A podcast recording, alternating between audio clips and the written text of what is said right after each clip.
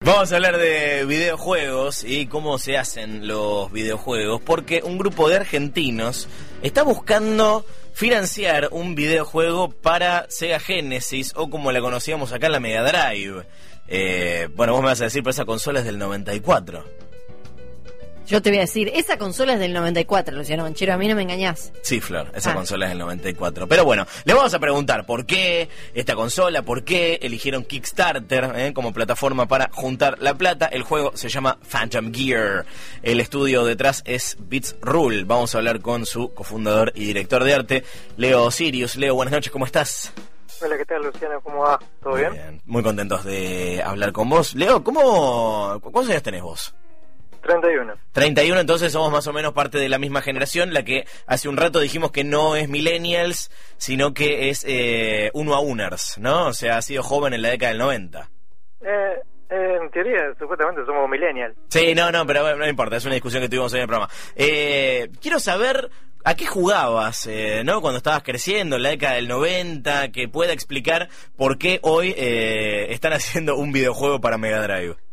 Eh, bueno, valga la ironía, ¿no? Pero Sí. el primer juego que, que jugué justamente, bueno, primero fue un Family. Claro. Lo, lo primero que tuve fue un Family que me regaló mi abuela. Y después, con el paso del tiempo, bueno, mi viejo me regalaron una Sega Genesis y el primer juego que jugué fue Sonic 1.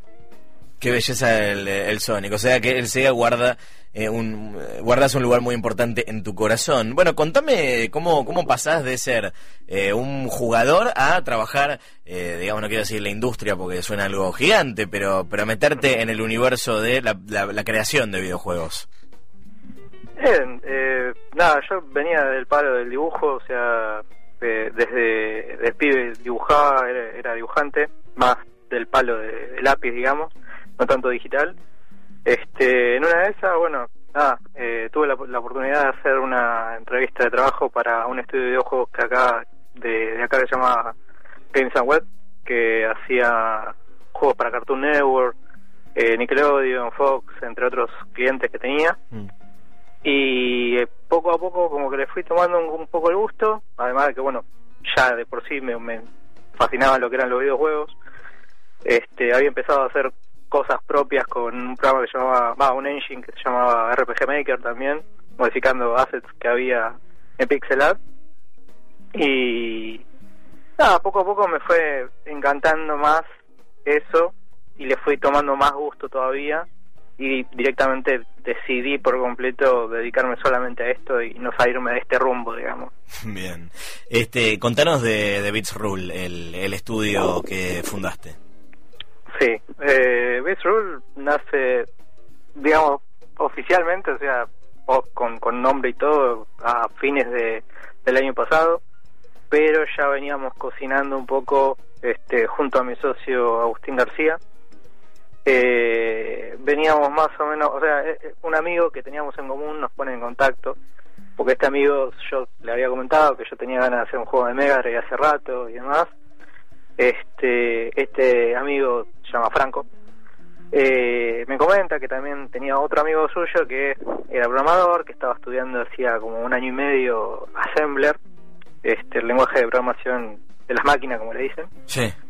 Eh, y que estaba también queriendo hacer un juego de, de Mega Drive y demás. Y bueno, mm, me pasó el contacto, nos pusimos a charlar, cruzamos ideas y demás. Y terminamos de cerrar que queríamos hacer eh, un juego que sea eh, no muy codicioso, pero sí, o sea, para que sea realizable básicamente. Este y una de la- uno de los juegos que queríamos hacer era justamente un plataformero este no no queríamos digamos a- si bien queríamos por ejemplo hacer un Metroidvania y demás Sí. no como no queríamos ahogarnos y digamos que, eh, cómo se llama complicarnos demasiado con el primer proyecto que más además estaba eh, Agustín estaba como se dice estudiando aún la tecnología viendo las limitaciones que tenía y demás. Eh, decidíamos ir más por algo más arcade más tirando ponerle a Wonder Boy algo como Mega Man por ejemplo. Este pero con ciertos tintes de otros estilos de juego como Castlevania este Mon- eh, Monster World 4 entre algunos otros más.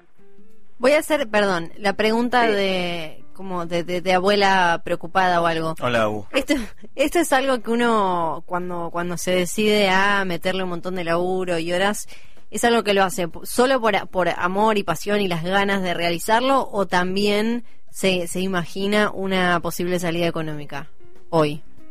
Eh, sí, bueno, es una buena pregunta porque mayormente nos siempre nos preguntan por qué decidimos hacer para esta consola, por qué no hacen para PC, por qué no hacen para consolas modernas Sí. y demás. Gran parte de todo eso quizás es por el amor que le tenemos los cuatro. Claro. Nosotros, Virrule está formado por cuatro personas hoy en día y los cuatro tenemos justamente eso en común. Eh, el primer proyecto que queríamos hacer era justamente para esta consola todos crecimos con esta consola, sobre todo acá, acá en Argentina hubo una muy buena, una gran fanbase de, de Sega, a pesar de que estaba el Family y demás. Hoy en día se siguen, como se llama, comercializando juegos eh, de Sega Genesis, por ejemplo. A pesar de que tenés PlayStation y demás, siguen habiendo Sí. ge- co- copias genéricas de, de la 16-bit eh, y se sigue consumiendo, a pesar de que hay otro tipo de tecnología también. Y contanos, bueno, el juego que nos convoca hoy se llama Phantom Gear, es el que está pensado para Sega Genesis, Mega Drive y eligieron Kickstarter para financiarlo. Antes de hablar de esos dos detalles, eh, ¿qué es Phantom Gear? Eh, vendémelo, ¿cómo se ve? ¿De qué se trata? ¿Cómo se juega?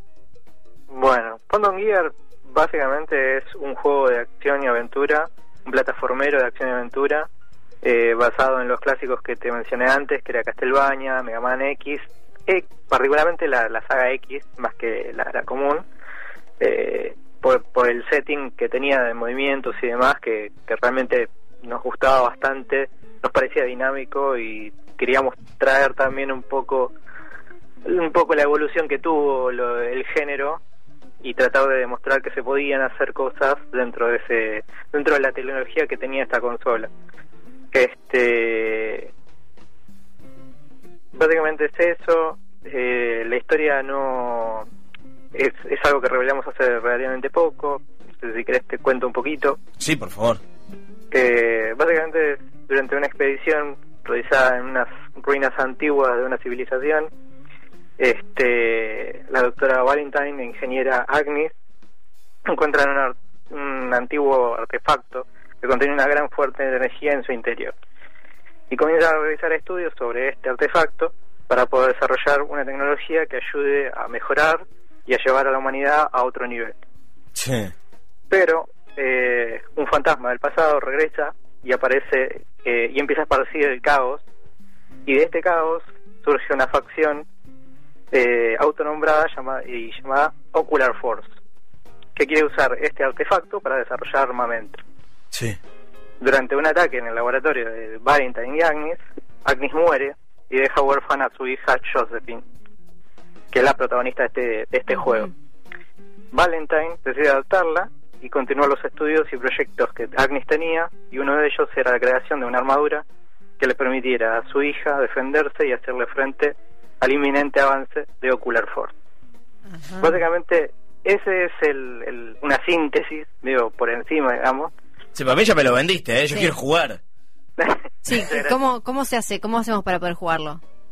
Para poder jugarlo, bueno, eh, ustedes, eh, o sea, ahora mismo está disponible una demo eh, pública que contiene un, un nivel que es exclusivo solamente de la demo, o sea, este este nivel, diseño de todo este Sí. nivel eh, y mecánicas y demás solamente van a estar en esta demo. El, el- eh, digo, menciono eso porque muchas veces nos dijeron que la demo tenía una cierta dificultad eh, determinada y queremos aclarar que eso solamente es para esta demo y el juego final iba a ser una, digamos, va a tener una curva de dificultad mucho más progresiva.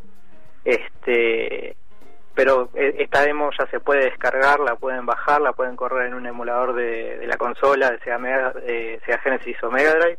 Incluso si tienen flashcard, que son como cartuchos en los cuales le podés poner Sí. una memoria SD y cargarlo en la consola real para que puedas jugarlo posta en un televisor de tubo en la consola con hardware real Ay, también. qué locura.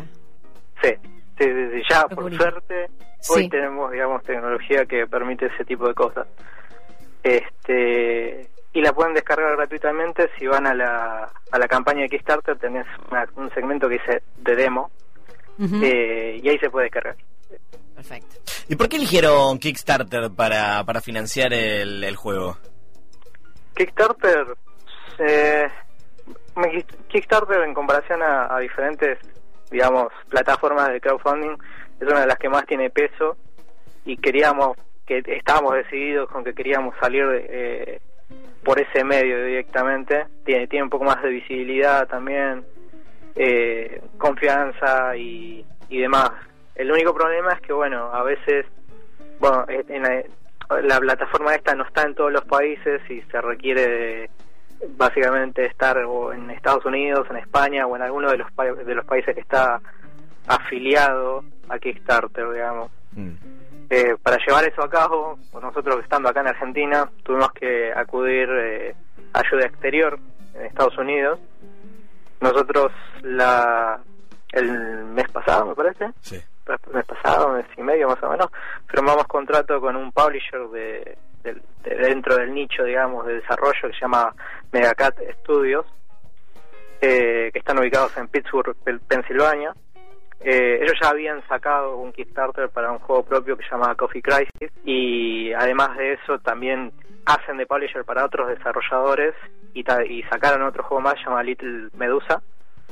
Este, fundaron la campaña del Coffee Crisis eh, con éxito, digamos, y nosotros vimos eh, las, las, las copias que estuvieron haciendo ellos, las ediciones físicas que estuvieron sacando y demás, y son básicamente son hermosas, este, por lo cual queríamos trabajar además con eso y, bueno, ellos, gracias a ellos nos van a dar una mano para, para va, nos dieron una mano para poder eh, hacer el Kickstarter allá, digamos. Sí, me intriga mucho eh, cómo, cómo es el detrás de escena de un videojuego. Acá la, la meta inicial, porque entiendo que después se puede eh, extender, ¿no? Es de 25 mil dólares, de los cuales ya tienen el 68%, quedan 22 días, eh, hay altas chances de que eh, lleguen. Quiero saber eh, cómo, cómo, cómo van a usar este dinero para, para, para hacer el videojuego, porque me imagino que un video, hacer un videojuego no cuesta solamente 25 mil dólares, ¿no?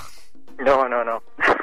de, de, esos porcentajes se va, digamos, nosotros ahí en, el, en la campaña también pusimos un un gráfico de torta, digamos, para mostrar un poco cómo se distribuye eso. Este, y básicamente como poco menos de la mitad de, la plata esa que se que se junta digamos es lo que nos llega a nosotros para poder eh, invertir en desarrollo. Este después la una parte se la lleva el, la plataforma de Kickstarter también porque se cobra su comisión. Sí hay, hay impuestos de afuera, impuestos de acá también, eh, entre alguna que otra cosa, y después gran parte va para lo que es publisher y producción y distribución de, tanto los rewards como las ediciones físicas del juego. Claro, y además eh, entiendo que si, eh, si alcanzan la, la, meta inicial, después se van agregando, ¿no? ¿Cuáles son los planes a futuro para, para Phantom Gear? Sí, eh, bueno, varios de los de, las cosas son stretch que nosotros nos pusimos como para poder ir agregando más cosas, eh, más contenido, tipo un nivel más, dos niveles más, otro personaje jugable también, este que comparte la historia también, eh, diferentes cosas que nosotros queríamos ir agregando, pero que necesitábamos poner como stretch sí o sí porque necesitamos por lo menos llegar con una con un presupuesto base, digamos. Mm.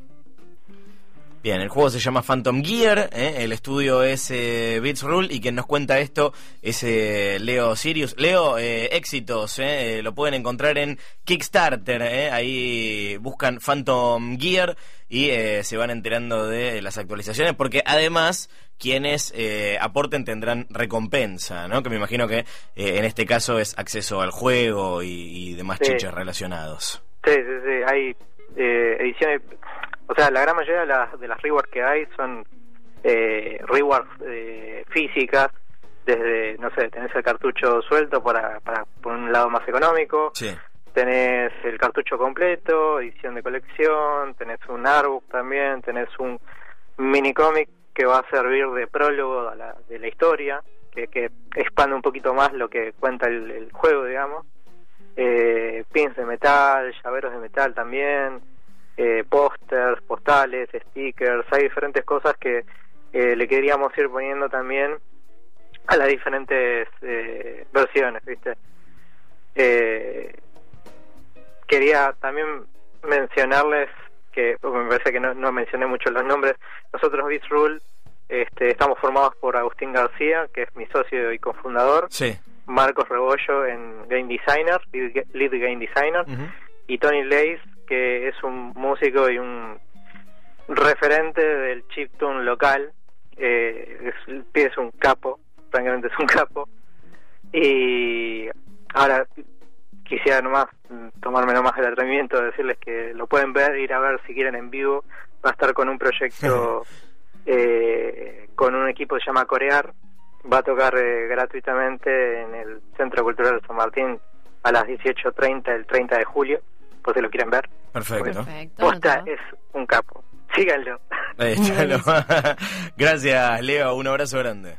Eh, no, un abrazo grande a ustedes y mil gracias por, por el interés, por ponerse en contacto y por darnos el espacio. Un placer. Un beso, eh. Eh, esperamos Podría- jugarlo.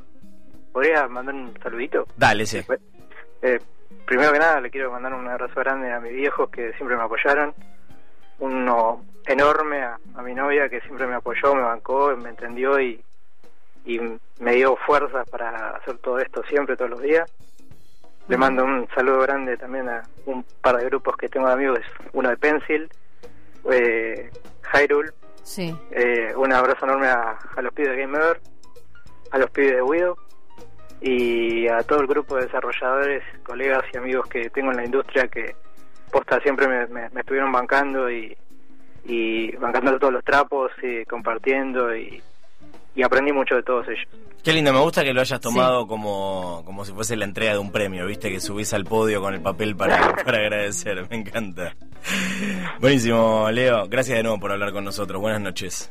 No, gracias a ustedes. Ahí está, es eh, Leo Sirius, es cofundador y director de arte de Bits Rule, el estudio que eh, busca que Phantom Gear, este juego, mul- eh, este juego de plata- el plataformero, me gusta como le dicen plataformero, eh, se haga realidad. Pueden hacer su aporte a través de Kickstarter.